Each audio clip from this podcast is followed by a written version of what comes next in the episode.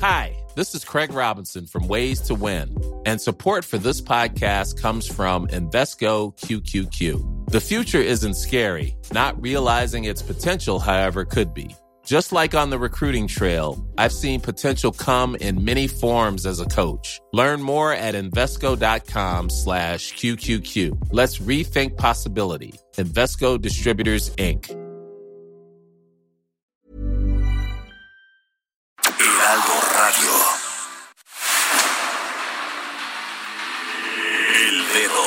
en la llaga. Había una vez un mundo en el que nadie creía. Un país de historias inexplicables. Una nación con personajes asombrosos. Santo Tomás tenía razón. Hay que ver para creer. El México increíble. Las verdades que duelen.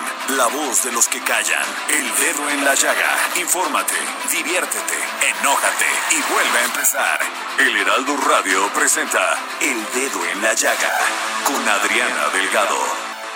¿Cuántas veces te llamaba, te llamaba sola y triste, pero nunca estabas, nunca estabas y perdí. Perdí la voz, mi corazón se fue arrugando en un rincón del miedo. Y solo hay una vida,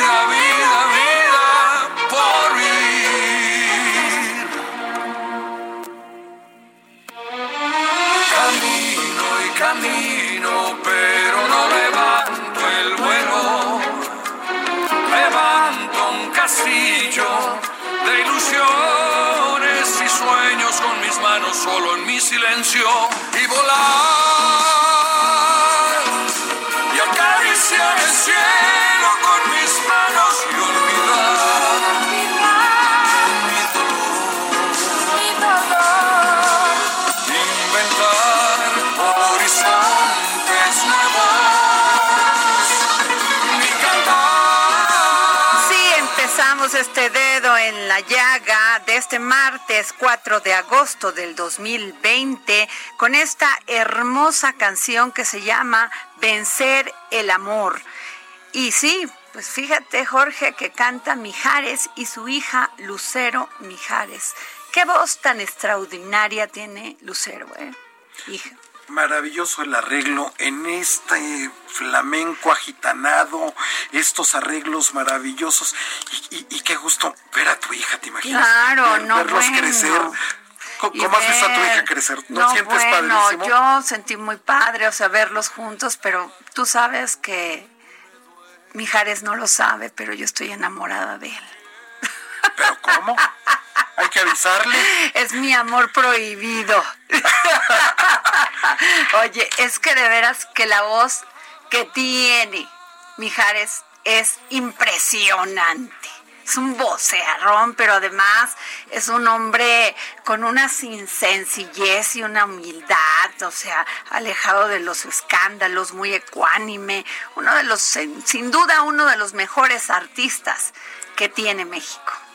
Y un gran arreglo este con su hija. Claro, y este tema forma parte del álbum Rompecabezas de Mijares, pero seguramente tiene un lugar especial en el corazón, pues, como lo hemos dicho, de, de Manuel Mijares por el dueto que hace con su hija de tan solo 15 años y que además demuestra la potencia y la hermosa voz de, de pues, heredada de sus padres, ¿eh? A pesar de la corta edad de Lucero Mijares, ya cuenta con una buena cantidad de fans que esperan pueda potenciar su carrera como cantante. El video de esta canción ya cuenta con más de 9 millones de reproducciones. Wow. ¿Qué tal? Y además el tema es precioso, cómo mueve Mijares la voz y ella, cómo se le da esa voz para el flamenco, así como ese es- estilo como flamenco. Y mira que es bien complicado, ¿eh? Muy complicado porque se canta con la garganta, pero yo no lo conocía hasta hoy que me presentaste esta canción. Hay que oírla. Sí, hay que oírla. A ver, Sí. ¿pu- ¿pueden subirle un poco más para escucharlos?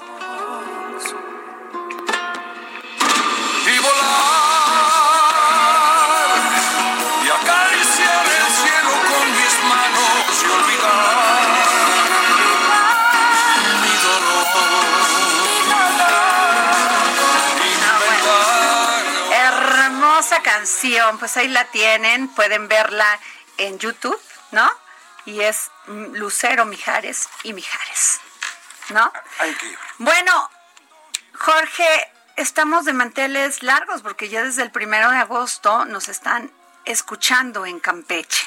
Así es, se suma Campeche a esta gran red de estaciones que tiene el Heraldo Media Group, el Heraldo Radio, y por eso saludamos a nuestros amigos que nos están escuchando en Monterrey, en el Estado de México, en Morelos, en Tlaxcala, en Querétaro, en Guerrero, en Puebla, en Hidalgo, por supuesto aquí en la Ciudad de México a través del 98.5 de su FM, que estamos transmitiendo para Guadalajara, para Nuevo Laredo, para Tampico, para Tijuana, para Villahermosa, para Acapulco, para Coahuila, y ahora, como bien lo dices, para Campeche. Pues les mandamos un gran beso y ayer se me pasó decirles, pero yo siempre agradezco que nos escuchen, que nos permitan no solamente entrar en sus oídos escuchándonos, sino también en su corazón. Muchísimas gracias por sintonizarnos. Y bueno, pues el tema del día es esta fuerte explosión que sacudió este martes en el puerto de Beirut, dejó daños generalizados, además de centenares de víctimas, según informó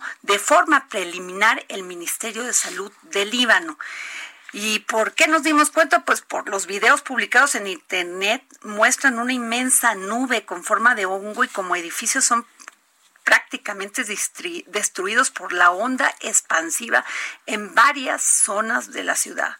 De, acuerdo con reportes de medios locales, la explosión, cuyas causas oficiales se desconocen, ocurrió en el área del puerto de la capital. Y bueno, pues ya sabes que surgen muchas mucha información y al parecer, pues estaba ahí este, unos dicen que estaban en el barco, eh, que, que un barco fue el que explotó, otros que una fábrica de fuegos artificiales.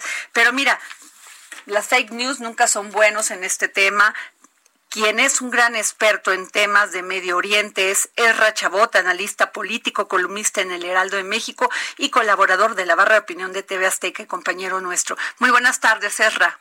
Hola, ¿qué tal Adriana? Buenas tardes, buenas tardes a tu auditorio. Pues, sí, parecería ser que estamos ante una situación de un, eh, pues una explosión que todavía no alcanzamos a saber qué fue lo que realmente la provocó, aunque esta idea de que ni fuegos pirotécnicos, ni el Tultepec, ni volando uno en Tultepec, tienes una explosión de esta magnitud imposible. Eh, esto fue, digamos, lo primero que eh, eh, apareció.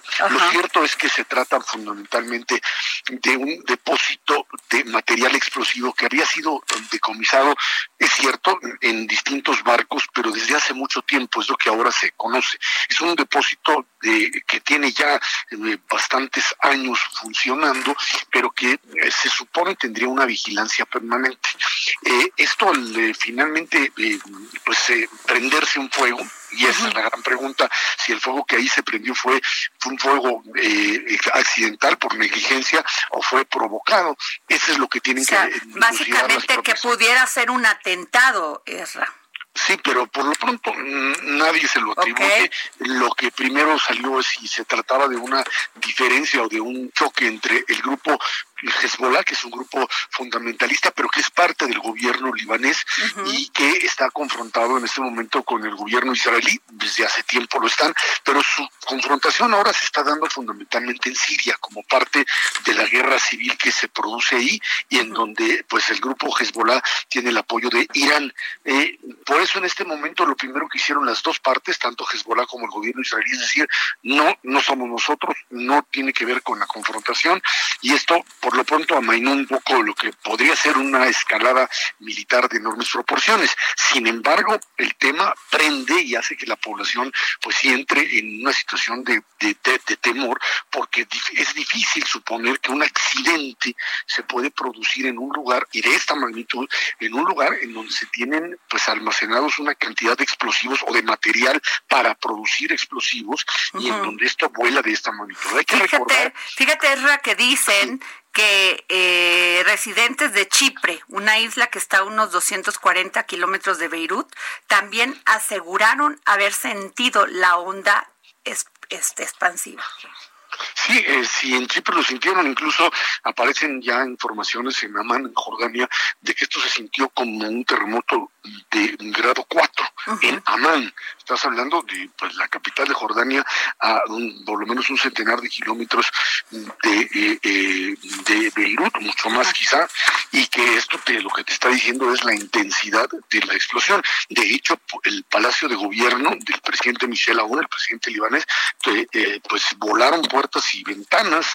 él no fue herido, el, que los que sí fueron heridos fueron los hijos y la, la familia del alcalde de, de Beirut, quien a, su vez fue el que dijo esto parece Hiroshima o Nagasaki. Claro, ah, obviamente, obviamente no, no, no se puede hacer esa comparación, pero imagínate el terror que se está viviendo cuando en las escenas lo que estás viendo es gente que terminó siendo quemada. Por eso se habla de que pues el material que, explotó, nitratos, nitrato de sodio fundamentalmente, lo que generó fue no solamente la primera explosión como tal, sino este material que produce quemaduras eh, eh, muy, muy graves y que por eso ahorita se habla de entre 40 y 50 muertos y de muchos quemados que están llegando a hospitales en Beirut, pero que prácticamente ya no hay ni capacidad para recibirlos, ni mucho menos la posibilidad de que puedan sobrevivir por el grado de las quemaduras que tienen. Tendrá, hay luto nacional en, en Líbano, tendrá que dilucidar quién es responsable de esto, ya sea por negligencia, ya sea por una acción que alguien asume, que recordar, hay muchas acciones que se confrontan. ¿Por qué razón? Hoy no lo sabemos, lo que sí sabemos es que se trata de ah, una tragedia brutal que prácticamente se lleva media capital de Líbano en algo que pues podría ser uno de los eh, llamémosle atentados o accidentes sí más graves en la historia de Líbano que de por sí hay que recordar, pues sufrió grandes atentados como parte de su guerra civil o de las guerras entre Líbano e Israel. Eso es lo que tenemos en este momento y que es, pues por supuesto, bastante grave a nivel internacional por las repercusiones que puedan suceder en caso de que alguna parte sea, pues, acusada directamente de haber ocasionado esto. Híjole, ¿qué, qué tema es? Vamos a estar muy pendientes y si nos permites, pues, te vamos a llamar porque sí es un tema muy, muy, este, muy importante y muy delicado, por precisamente por el momento que estamos viviendo y con la tensión que tenemos ahorita, no solamente de la pandemia, de la crisis económica, sino que se despiertan estos, estos instintos, ¿no? Claro, Tan terribles. bueno, muchas gracias, Erra Chabot. Al contrario, gracias a ti. pues los instintos de seguir peleándose. Pues efectivamente, en una guerra estos temas, de cientos de años. Una, una, Ahorita estaban todos calmados porque pues estamos cuidándonos de la pandemia este la crisis económica, pero pues pero ojalá que esto son no odios muy profundos, ojalá no, Jorge, ojalá haya sido, fíjate, un tema de negligencia, pero eso pues no les va a regresar la vida a tantas personas que no solamente están muriendo, sino que van a resultar o sea, con heridas muy graves y quemaduras. Y estas quemaduras que no tienen Híjole, no, la mayoría de las te digo que tengo experiencia en eso y es gravísimo porque si no te atienden y no te aíslan de inmediato, pues cualquier bacteria o virus pues imagínate la piel, que la piel es el principal órgano, es el órgano número uno que tenemos los seres humanos, el más grande, entonces ahí sí es un tema. Y bueno, fíjense que el tratado entre México, Estados Unidos y Canadá, el TECMEC, incluye compromisos en materia laboral como democracia sindical, libertad para formar parte de un sindicato y al voto libre, secreto y directo de sus dirigentes, así como la eliminación del trabajo forzoso y del trabajo infantil, como también a las violaciones de obligaciones incluidas en el mismo. Y de acuerdo a la Secretaría del Trabajo, María Luisa Alcalde, ah, perdón, a la Secretaria del Trabajo, María Luisa Alcalde, se espera que para mayo del 2022 México cumpla a cabalidad con la reforma laboral armonizada al TECMEC. Sin embargo, el rezago en la implementación de los centros de conciliación, conciliación laboral y viejas prácticas del sindicalismo mexicano dan a Estados Unidos razones para acusar a México de incumplimiento cumplimiento con el tratado. Y este tema es bastante delicado, ¿eh? porque ya nomás hemos hecho bombos, platillos, este, muchas felicitaciones, pero el tema está latente. Y es por eso que le pedí al licenciado César Mayar Canudas, abogado especialista en Derecho Laboral, que nos pueda dar su opinión sobre esto. Muy buenas tardes, licenciado. Buenas tardes, habla César Mayor, ¿quién está en la ah, línea? Adriana Delgado. Ah, Adriana, ¿cómo estás? Perdón. Este, sí, este, te pasaron directamente a mi programa de radio, César. Perdón. Yo no me di cuenta que pero ya, ah, ahora sí. Oye, pues este, como yo estaba comentando, pues el tema de, ¿sí escucha, alcanzaste a escuchar?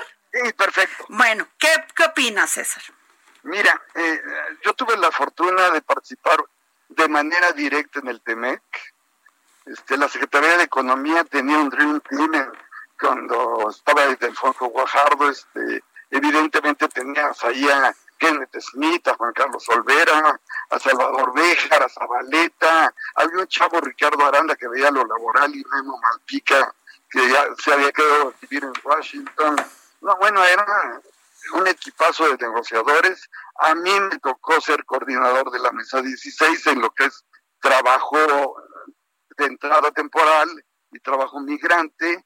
Entonces, y también trabajar en el cuarto de junto.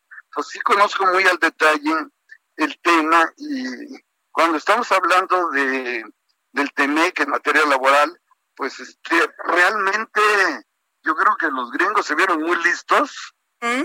Este, y ese anexo 23 está hecho para México. O sea, no le aplica igualito a Canadá ni a Estados Unidos. O sea, tenemos un anexo 23, anexo 23A, y luego hay unas fracciones por ahí, el 31A y el 27 sección, creo cuarto, no recuerdo ahorita el detalle, pero está hecho como para que si alguien viene y se queja, tú tienes que demostrar que eres inocente. Haz de cuenta que yo digo, Adriana Delgado fue y mató a Juan López, ¿no? Ajá. Y Juan López, por casualidad, está muerto por ahí. Y Juan López dice, tú tienes que demostrar que no mataste a Juan López. Y esto puede tener graves consecuencias de carácter comercial para la industria mexicana. Acuérdate que los americanos desde hace como siete o ocho años con Napoleón Gómez Urrutia y, y disfrazadas unas ONGs, este, han venido trabajando con sindicatos en México, este, de manera escondida, ahora ya de manera mucho más abierta, sí, queriendo introducirse en la industria automotriz, autopartes, metalmecánica, mineras, y tarde que temprano, ahorita nos incluyeron, y esto ya lo firmó el, subsecretario SEADE, servicios, pero servicios, servicios son todo tipo de cosas, porque ¿quién no da servicios, no? Claro. Oye, César, pero este, fíjate que el 23 de julio los congresistas estadounidenses dirigieron una carta a Robert Lightner, representante comercial de Estados Unidos, donde advierte que en México se continúan firmando contratos de protección con sindicatos que tienen acuerdos con empleadores y que no son reconocidos por los trabajadores. Eso sigue siendo en parte cierto y te explico el por qué. Si bien es cierto, la legislación laboral fue modificada en primero de mayo del año pasado, una vez que se publique en el Diario Oficial de la Federación, sí, al día siguiente entra en vigor. Pero hay una serie de artículos todavía en la ley que te pueden emplazar a huelga por firma y el artículo 423 de la ley dice, si tú tienes un contrato colectivo, entonces no procede el emplazamiento. Pero todavía tenemos un problema ahí. No hay centros de conciliación. Sí, que ese es el tema, claro. Y de registro sindical. ¿Y qué va a pasar, César? las juntas de conciliación y arbitraje, las cuales no tienen presupuesto. Pero no iba a haber 650 millones de pesos que el gobierno federal iba a generar para, pues, como subsidio y apoyo. Mira, está dividido en tres, en, tres secciones. Ya es que para el 22, 23 todo esté listo.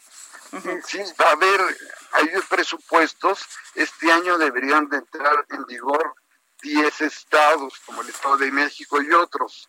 Algunos no tuvieron la capacidad o económica o de infraestructura y van a ser ocho estados los que van a tener centros de conciliación y registro sindical y ya está don Alfredo Domínguez Marrufo que con todos mis respetos, es un cuate que sí conoce, sí le sabe a la ley, conoce muy bien de democracia y libertad sindical. Creo que fue una excelente selección ahí. Pero bueno, necesitamos que se instrumente esto y por lo pronto, pues las empresas, en tanto existan las juntas y en tanto no se instrumente esto, pues tendrán que protegerse de los sindicatos extorsionadores, porque hay varios. este, y bueno, pues imagínate, el tren Maya todavía no tiene trabajadores y ya tiene contratos colectivos de protección con, con, con, con sindicatos hoy muy apadrinados por, por el gobierno. Que además el líder es un líder este, inteligente, agradable, que yo creo no, pues es que te iba a decir una frase, pero mejor me la guardé porque no hay eso que no sea simpático. No, hay muchos que no son simpáticos. Este es inteligente y sí es simpático. Oye, pero pero los sindicatos han avanzado en su democracia sindical. ¿Tú qué? ¿Tú sí, qué? Poco ¿Sí? A poco, mira.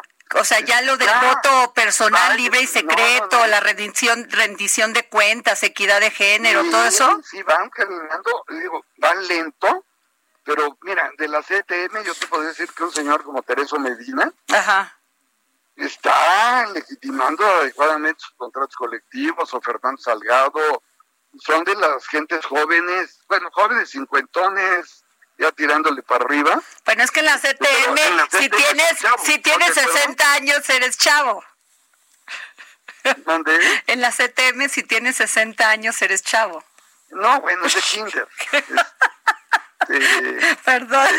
líderes muy progresistas como Salim Kalkash, qué bárbaro, lleva muy bien llevados sus, pro- sus procesos de legitimación de contratos colectivos, la propia CTC, sí, Rodolfo de Cron, o sea, varios están trabajando. Lo que pasa es que las autoridades están aprendiendo, las empresas están aprendiendo, y esto, va- la verdad, va lento. Pues sí, Pero pero para, va pero ya viste que los, pero los, los vecinos del norte con quien firmamos este tratado, pues dicen que no estamos cumpliendo. ¿Qué va a pasar? Mira, no podemos cumplir a la velocidad que ellos quisieran. Y ahorita con todo el tema de controversias que vienen en el TV, pues sí, si el día de mañana vienen, nos acusan, dicen, tú tienes un contrato colectivo de protección, y acusan a la empresa y, los, y, y viene un, proceso donde venga un- una inspección donde los trabajadores no tienen bien, bien instrumentado el proceso del contrato colectivo y no conocen al líder sindical, pues sí puede haber consecuencias para esas empresas en el tema de exportación y puede haber sanciones comerciales para poder exportar fuera del país. La respuesta es sí. Esto se lo están aplicando, este anexo 23A y todo el tema, esto fue para México. No le aplica a los Estados Unidos ni a Canadá bajo la misma regla, ¿no? Claro. Pues, Aquí nos la aplicaron de jóvenes, ahí les va, ¿no? pues Ahí qué va. complicado, César, porque de por sí estamos con esto de la pandemia, estamos con una crisis verdaderamente que ya se nos viene tamaño así como iceberg, o sea, y crece y Tienes- crece y crece. Tienes más de 12 millones de, Nada más. Y todavía esto poniendo, este, pues que no, no, hemo- no avanzamos en esto, nos van a cerrar otra vez las fronteras. Mira, yo espero que no.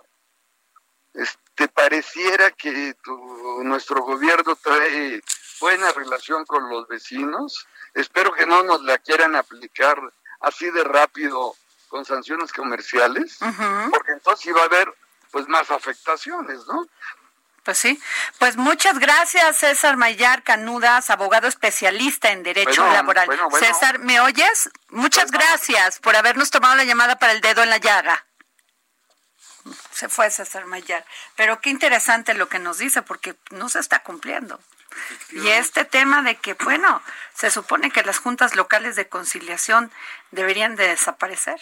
Pues no, ni- no se ha iniciado ni el proceso. Ni el proceso siquiera y pierde un gran subsecretario como Domínguez Marrufo la Secretaría del Trabajo. Bueno, pues nos vamos a un corte, regresamos aquí al dedo en la llaga. Yo soy Adriana Delgado y me acompaña Jorge Sandoval.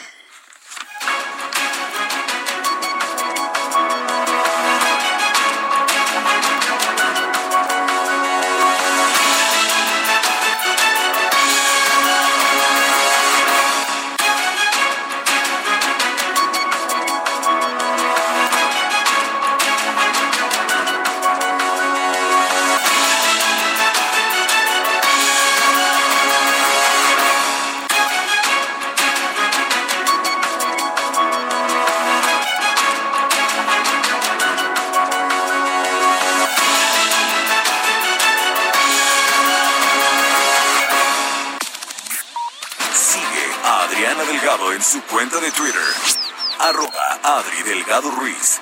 Además, te invitamos a enviar tus opiniones y comentarios en texto o por mensaje de audio a través de WhatsApp al 55 2544 3334. Y si quieres escuchar El Dedo en la Llaga de El Heraldo Radio, en cualquier momento y donde quiera que te encuentres, descarga el podcast disponible en Spotify y iTunes. Escucha la H, Radio.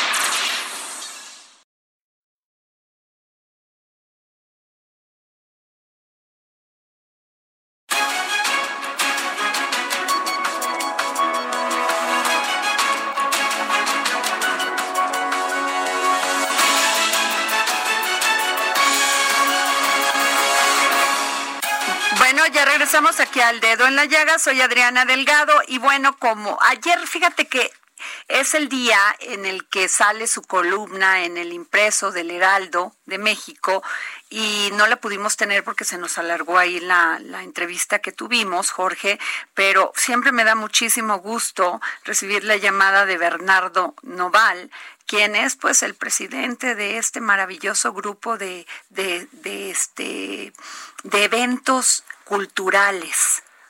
¿No? Entonces me encanta recibirlo y además columnista del Heraldo de México. Muy buenas tardes, Bernardo. El arte en los ojos de Bernardo Noval. Hola. Adriana, ¿cómo estás? Buenas tardes. Muy bien, Bernardo, que el espectáculo debe de continuar la Adriana, la vida debe de continuar esta pandemia. Oye, que ya, que ya próximamente vamos a tener otra vez Van Gogh Live. Ay, esperemos que sí, Adriana. La verdad es que estamos en espera de información oficial de las autoridades capitalinas. El, se han manejado muchos tweets de, funcionarios federales que la cultura debe de reabrir al 25%, esto y el otro, pero bueno, tú muy bien sabes que el gobierno de la ciudad se rige por las indicaciones de la jefa de gobierno y hasta no tener la información oficial todavía estamos cerrados. Ojalá sea probable que podamos abrir en los próximos días, Adri. Ay, pues ojalá, Bernie, porque me preocupa mucho que este tipo de espectáculos que, pues, que son muy importantes porque nos acerca a la cultura, pues no los no podamos ir a ningún lado, o sea, no podemos ir al teatro, no podemos ir a ver este espectáculo como el que tú trajiste a México de Van Gogh Live, no podemos ir al cine. O sea, ya estamos verdaderamente traumados y no y vemos en todos los días en Netflix lo mismo. Es que todos los días ya, ya, bueno, tú le preguntas a alguien, ya se sabe el catálogo. O sea, ya, y, y además, pues sin poder percibir, porque cuando vas a un espectáculo como el tuyo de Van Gogh Live, pues no solamente escuchas, sientes, respiras el olor, sino que además lo vives, o sea, es multisensorial. Totalmente, y la verdad que contamos con todas las medidas de sanidad para poder abrir con aforos y horarios reducidos, Adriana. ¿Cómo le harías tú, Bernie? Por ejemplo, si abrieras, ¿qué, va, ¿qué harías? O sea, que tanta persona, un grupo de personas pasara o, uno por uno, ¿cómo, cómo sería la, la operación ahí? Sí, primero pues pasarían los filtros de, sanidad con, digamos, con el un rociador para que lo que puedas traer en la ropa se desinfecte. Y luego entras a la exposición, a la primera sala de, del serpentín. ¿Qué me voy a encontrar en la primera sala? Te vas a encontrar eh, primero unos girasoles en el suelo que marcan dos metros entre persona y persona de sana distancia para que no tengas ningún riesgo entre, entre la gente que está allí y tú, ¿no? Regularmente en un museo no tocas nada, a menos que sea un museo como el Papalote. En esta ocasión tampoco, aquí tampoco es un museo de tocar, la verdad es que no tienes necesidad de, de, tocar nada. Realmente la, la, compra del boleto es online, eh, la, la compra en la tienda de souvenirs es online el recorrido dura 45 minutos. O sea, por ejemplo, no va a haber nada que yo pueda comprar ahí, lo, o sea, lo voy a ver, pero lo compro por, por online. Exactamente. Ah, eh, eh, es, la idea, ¿no? Que tú puedes comprar antes y recoger en el punto de entrega allí, o bien que te llegue a tu casa. Entonces, nosotros no ponemos en riesgo la seguridad de la gente. Ok. Y sobre todo, pues los aforos reducidos. Eh, regularmente entraban casi 350 personas por hora y ahora pues nos iríamos a menos de 100 para que no haya ningún riesgo y que no haya contagios en la sala principal. No, además tienes demasiado espacio en todo este en este espectáculo como para que no se junten las personas, además con su cubrebocas, ¿no? Sí, son 2.500 metros cuadrados. La gente no puede entrar sin cubreboca de ninguna manera, o sea, rotundo no. Y por supuesto que hay gel antibacterial, hay lavamanos de, de nuestros patrocinadores que han puesto allí. Oye, ¿tiene, pues, ¿tienes cubrebocas de Van Gogh? Sí, esos los vendemos en la tienda online. Ah, qué padre. Y, bueno, la gente dice Sandoval que él quiere uno. Ay, Pero que te lo pague, te lo pague, no. que te lo pague, porque así le hace a todo el mundo y no paga. Jorge, o sea, pide, sí, sí, o sea, y avienta, avienta el hilo para para hacer madeja. No es cierto, no es cierto, no es cierto. Ay, Jorge Sandoval. Qué feas costumbres, ¿verdad? Qué feas costumbres esas, ¿no? Sí, no, no, tienen que venir a Van Gogh con cubrebocas eh, patrocinado por Adriana Delgado Ruiz. mira, mira, te estoy aventando, o sea, resulta que salí perdiendo yo. Pero por mí está bien. Jamás, mi Adri, con mucho gusto les mando a cada uno. Ok, corazón. Oye, entonces, pero, pero, este, esto es lo que vas a hacer ya próximamente. Ojalá, Bernardo, ya puedas abrir. Ahorita con estas medidas de seguridad, pues nos vamos a sentir más tranquilos de que ahí vamos a tener un espacio, pues, totalmente sanitizado, ¿no? Totalmente. Y por supuesto, bueno, hablando del show debe continuar. Todos los fines de semana en el Parque Bicentenario están sucediendo eventos, se llama Drive to Fun el proyecto, y puedes escuchar conciertos, estuvo eh, Ilse y Mimi el pasado jueves. Ah, te vi, eh, tú lo subiste a Instagram. Subiste, ¿qué tal estuvo, eh? exacto. eh? No, extraordinario, estuvo Mist también y la verdad tuve la oportunidad de que me invitaran a este evento y para la familia Adriana ir en coche, cuatro lugares. Bueno, vas encantado. Oye, con, el novio, la novia, ¿no?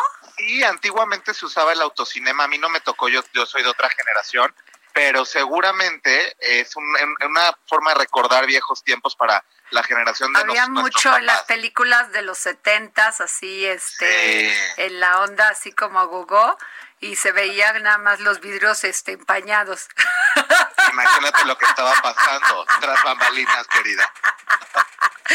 Oye, muy bien, Bernardo, pues muchísimas gracias y esperemos que esto ya sea una realidad y que Van Gogh Life otra vez esté en nuestras vidas. Gracias, Adriana. Un beso enorme a todo tu equipo. Gracias, Bernardo. Y bueno, ya tenemos a don Pepe Carreño, que no lo podíamos localizar. Don Pepe, ¿cómo está? Periodista especializado en temas internacionales y editor de la sección de Orbe en el Heraldo de México. Muy buenas tardes, don Pepe. El dedo en la llaga por el mundo con José Carreño. Pepe Carreño. Don Pepe. Adri. ¿Cómo está, don Pepe? Muy bien, gracias. ¿Y usted? Oiga, pues aquí con temas muy importantes. Esto, pues lo que pasó en Beirut, que ya Erra Chabot nos pudo este, adelantar algo. ¿Y usted? ¿Qué tema, no? Es, es terrible, ¿no? Pero, es, eh, todo lo que hay alrededor refleja mucho de las, las situaciones que hay en Oriente Medio. Esto es, eh, es, para empezar, el hecho mismo. el hecho mismo es una explosión con aproximadamente por lo menos 50 muertos, más de 2.700 heridos hasta ahora. Claro. Ahora, esto en, el pleno puerto de Beirut, así en la, digamos, en la parte vieja del puerto de Beirut, cerca de donde está el Palacio Presidencial, cerca donde hay toda una serie de edificios importantes, de históricos además, y pues sí, ciertamente en donde están los almacenes portuarios, de, de donde se cree que estaba almacenado, donde dicen que estaban almacenados eh, materiales inflamables muy fuertes, esto es nitrato de sodio o nitrato de amoníaco, que no saben exactamente, pero aparentemente eh, todo indica que hubo un incendio ahí, porque aparentemente también hubo, eh, pues, lo que parecieron fuegos artificiales, y luego el estallido del nitrato de, de amoníaco o nitrato de sodio, que pues literalmente se sintió, dicen, hasta Nicosia, está como 250 kilómetros.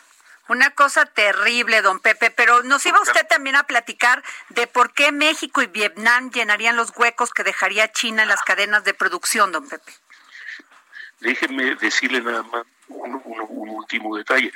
En, eh, en el caso del Líbano, el hecho de que haya sido en Líbano le dio de origen de inmediato especulaciones de quién o cómo claro, pero nadie se ha atribuido el atentado si en el caso de que fuera un atentado todo parece haber sido un, un, un accidente, sí. muy desdichado.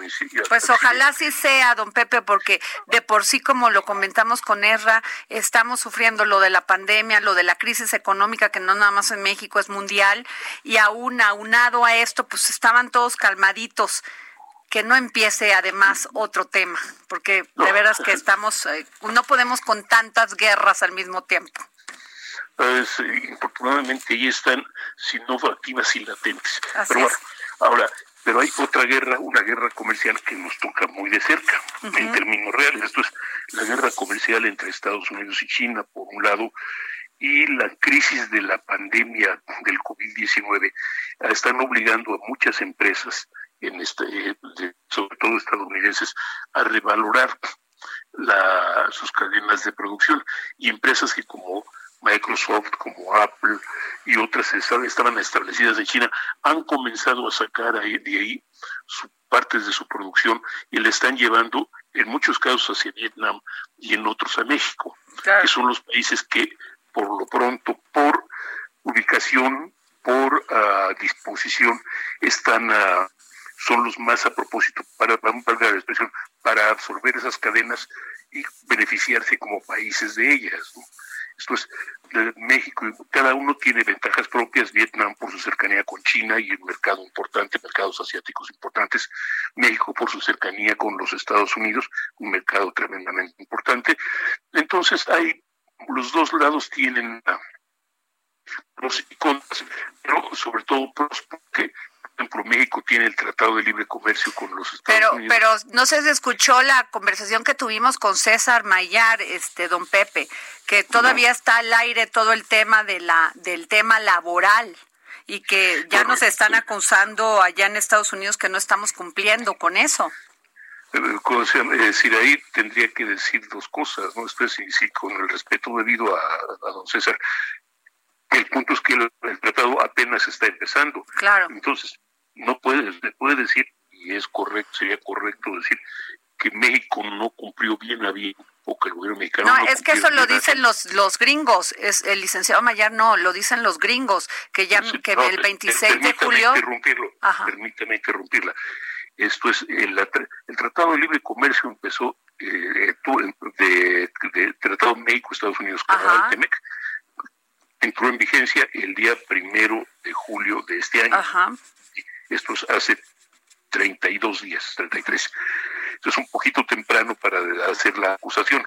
Lo que es cierto, sin embargo, es que el, había acuerdos laborales en el Tratado de Libre Comercio de América del Norte, el Telecán, que, que, desde el 2004-2005 que no se han cumplido. Ahora, el, el uh, alegar que este gobierno no ha cumplido los tratados, los acuerdos, tiene sus pros y sus contras, porque ciertamente los acuerdos estaban ahí desde, desde que llegó este gobierno, pero, este, pero también estaban en renegociación a partir de este gobierno. Y, y entraron en vigencia el día primero de julio de este año. Es, un poco un poquito pronto para hacer ese tipo de acusaciones. Ah, es igual que con el tema de, ecológico, y no estoy defendiendo a este gobierno, es, es, la realidad. Es decir, hay acuerdos que nunca se cumplieron, eso es cierto, como que nunca se cumplieron bien a bien, eso es absolutamente cierto. Ahora, los acuerdos en ese tratado empezaron a cumplirse este primero de julio, empezaron a ejercer este primero de julio, entonces no pueden cumplirse lo que apenas lo que apenas dentro de se necesita tiempo. Pues sí, eso hay que decírselos allá a los a los congresistas estadounidenses que ya nos están acusando sin sin además se están quejando, aquí los de México se quejan de que pues todo esto de las juntas locales que se supone que se estaba preparando desde el año pasado, pues que iban a desaparecer y todo, pues no hay ni indicios de eso y apenas el gobierno les va a dar presupuesto. Mire, ponemos eh, estos, eh, estos eh, totalmente nuevo en más de un sentido. Esto es nuevo y viejo. Porque, insisto, estaban los acuerdos que no se cumplieron y estaban los acuerdos que se acaban de firmar y que aún tienen que verse cómo tienen que verse cómo se van a instrumentar. Pero es, es lo mismo que los famosos acuerdos entre México y Estados Unidos para terminar con el tráfico de drogas y el tráfico de armas. Claro. Uno, ninguno de los dos puede hacerlo. Oiga, don Pepe, y este, hablando de otro tema, la relación, ¿cómo quedaría la relación de México y Estados Unidos si en esas posibilidades que hay que ganen los demócratas en estas próximas elecciones y que Trump las quiere cambiar de fecha? Mire, vamos a ver. Eh, déjenme decir una cosa. Hace un año el señor Trump estaba amenazando con imponer tarifas comerciales a México. eh, y los primeros, y al, margen de lo que ha hecho México o el gobierno mexicano, esto es hacerle caso a la idea de interrumpir el tráfico, de el paso de, migrantes centroamericanos. Eh, la realidad es que los primeros en protestar por esa misma intención fueron los empresarios y políticos estadounidenses, empezando por los de los estados fronterizos, pues Texas, California, Arizona, Nuevo México, que serían los afectados. Y Texas es terriblemente importante para los republicanos, esto es para el señor Donald Trump. Pues sí, y pero eh, cada día se crecen este más las posibilidades, ¿no? De que pudiera. Ahora, en este caso, en este caso la posibilidad de que los demócratas, pues sí traería algún tipo de ah, enfriamiento, yo diría que posible, quizás podría hablarse de frialdad en la relación entre, entre el presidente López Obrador y el eventual presidente Joe Biden tal vez incluso de, de, una relación muy cordial entre los, los congresos.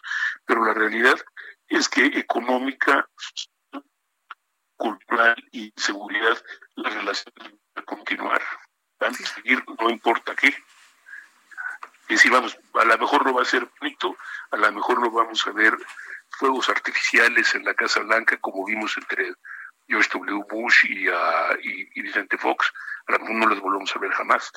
Probablemente no vamos a ver a, otra vez a los famosos tres amigos y ese tipo de cosas, pero la realidad es que la, ya la relación es tan fuerte, tan importante, que la relación personal entre los presidentes es, ah, puede ser simplemente cortés y va a seguir adelante.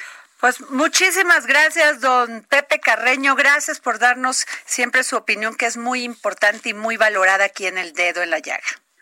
Te agradezco mucho. Gracias, don Pepe. Y bueno, fíjense que tenemos en la línea al diputado eh, José Luis Rodríguez, vicecoordinador del Grupo Parlamentario de Morena en el Congreso de la Ciudad de México.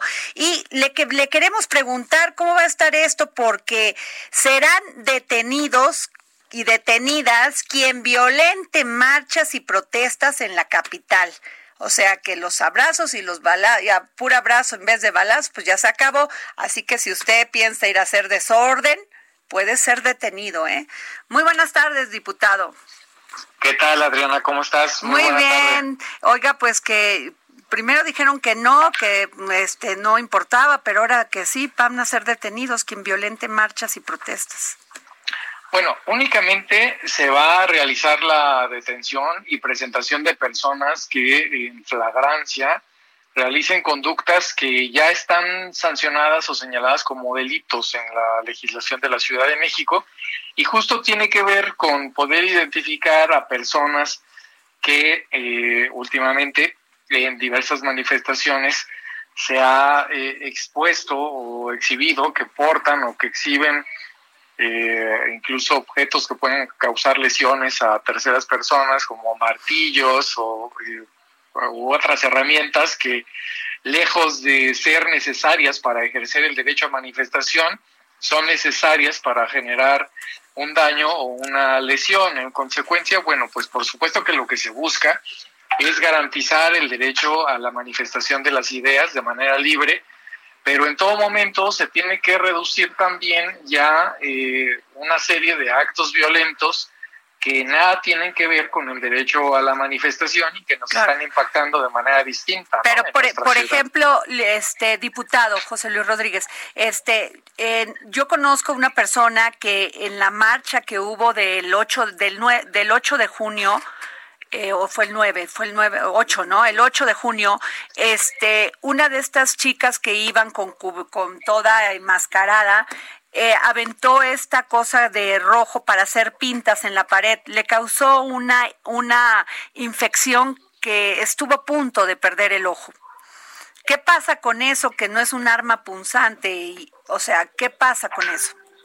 Sí, justo. No se trata de un arma punzante, pero al final de cuentas genera una lesión o un daño a otra persona. En consecuencia, tenemos que tener algo claro quienes habitamos la Ciudad de México. ¿Tenemos derecho a manifestarnos? Sí. ¿Es un derecho clave y es un derecho basado en la Constitución? Sí. Pero bajo ninguna circunstancia ese derecho nos permite dañar a otro. Ese derecho no nos permite tampoco dañar el espacio público y me parece que es muy importante que ahora podamos ir sentando las bases de un nuevo protocolo que nos ayude a tener mejores mecanismos de intervención y de prevención de estas violencias que se dan también en las manifestaciones y que eh, desvirtúan absolutamente el sentido y el objetivo de las mismas. Ahora, es una agresión violenta, obviamente va por, por está pipificado en el Código Penal, de, de la Ciudad de México. Pero ¿qué penas alcanzarían? Nada más para que sepan. sí, bueno, para que todo va en función de la probable eh, conducta delictiva que realicen, que puede ser una lesión o puede ser una eh, considerada como falta administrativa, es decir, pueden estar eh, desde 36 horas resguardados o ya tener una situación de ministerio público que implica pena privativa de libertad dependiendo del daño que se, que se inflinja. Así es de que creo que es muy importante que podamos justo compartir con el auditorio que eh, no podrán seguir saliendo a realizar ese tipo de actividades quienes aprovechan las causas sociales para generar daños al, al, patrimonio o a la integridad de las personas. Sí, porque muchos de los en las marchas que han se han dado últimamente van y destrozan el centro de la ciudad, que es patrimonio de todos los mexicanos. O sea, y además afectan a otra a las empresas, a la propiedad privada. Al final, exacto, Adriana, nos afectan a todos, exacto. porque afectan la genera afectan que el empleo siga desarrollándose de manera correcta el romper un vidrio, el romper un monumento. A veces dicen, ¿cómo puede ser que defiendas un vidrio o que defiendas una puerta? No, no estamos defendiendo un vidrio o una puerta, estamos defendiendo el derecho a manifestarse, pero también el derecho a un patrimonio y el derecho al empleo, sobre todo ahora en esta etapa en la que estamos, que se vuelve mucho más necesario garantizar que podamos todas y todos tener un ingreso, una actividad laboral y cuando se dan estas manifestaciones de carácter violento, pues en nada abona a que la ciudad pues recupere su ruta de fortalecimiento económico. Así es, diputado. Pues ya lo escucharon aquellos que, que en vez de apoyar una causa legítima de todas estas personas que a veces salimos a, pues, a, manifestarnos, eh, tengamos que todavía toparnos con estos agresivos, ¿no? Que dañan a las otras personas.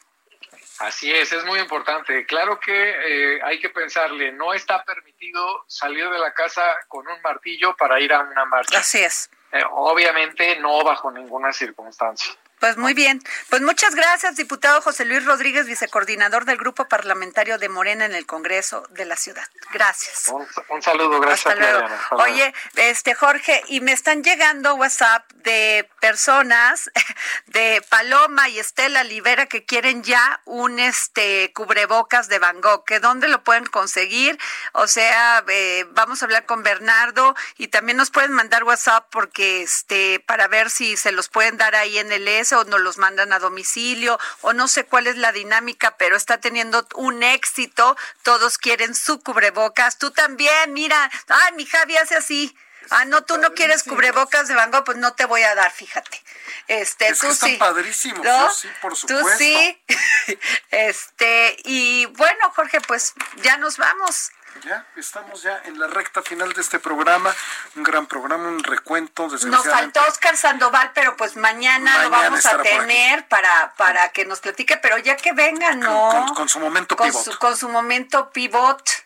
Pero ya que venga. Ya que venga, o sea, ya, ya, ya nomás nos habla por teléfono, ya le gustó. Ya le gustó, ¿no? estar de lejitos. Bueno, pues ya nos vamos. Gracias por escucharnos aquí en El Dedo en la Llaga por el Heraldo Radio. Nos vemos mañana. Tenga usted un buen día.